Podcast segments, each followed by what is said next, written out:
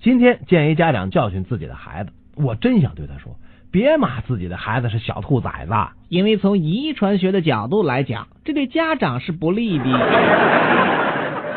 病人怕拔牙，医生为了使病人镇静下来，叫他喝了一杯威士忌。病人端起酒杯一饮而尽，不再啰嗦了。接着他又喝了一杯，好了吧？鼓起勇气来。嗯，哼，我看看现在谁还敢动我的牙。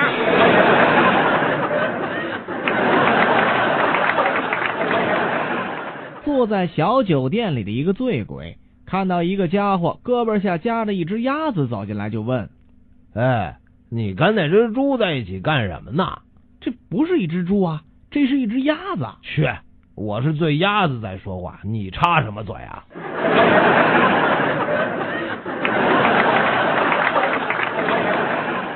有一个年轻人半夜回家，想抄一段近路，没想到掉进一处新挖的好的坟穴里。